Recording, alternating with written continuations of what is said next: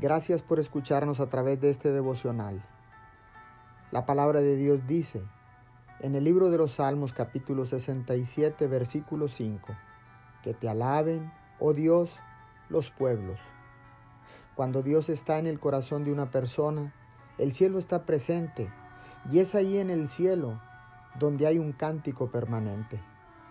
Esto es tan cierto en la vida privada del creyente como lo es en todas las iglesias del mundo.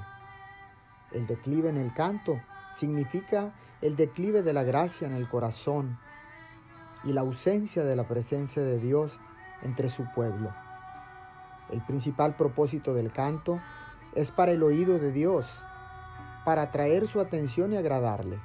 Sin duda, no es para la glorificación de nosotros, ni para atraer siquiera personas a la iglesia sino que es para la gloria de Dios y el bien de las almas de todas las iglesias.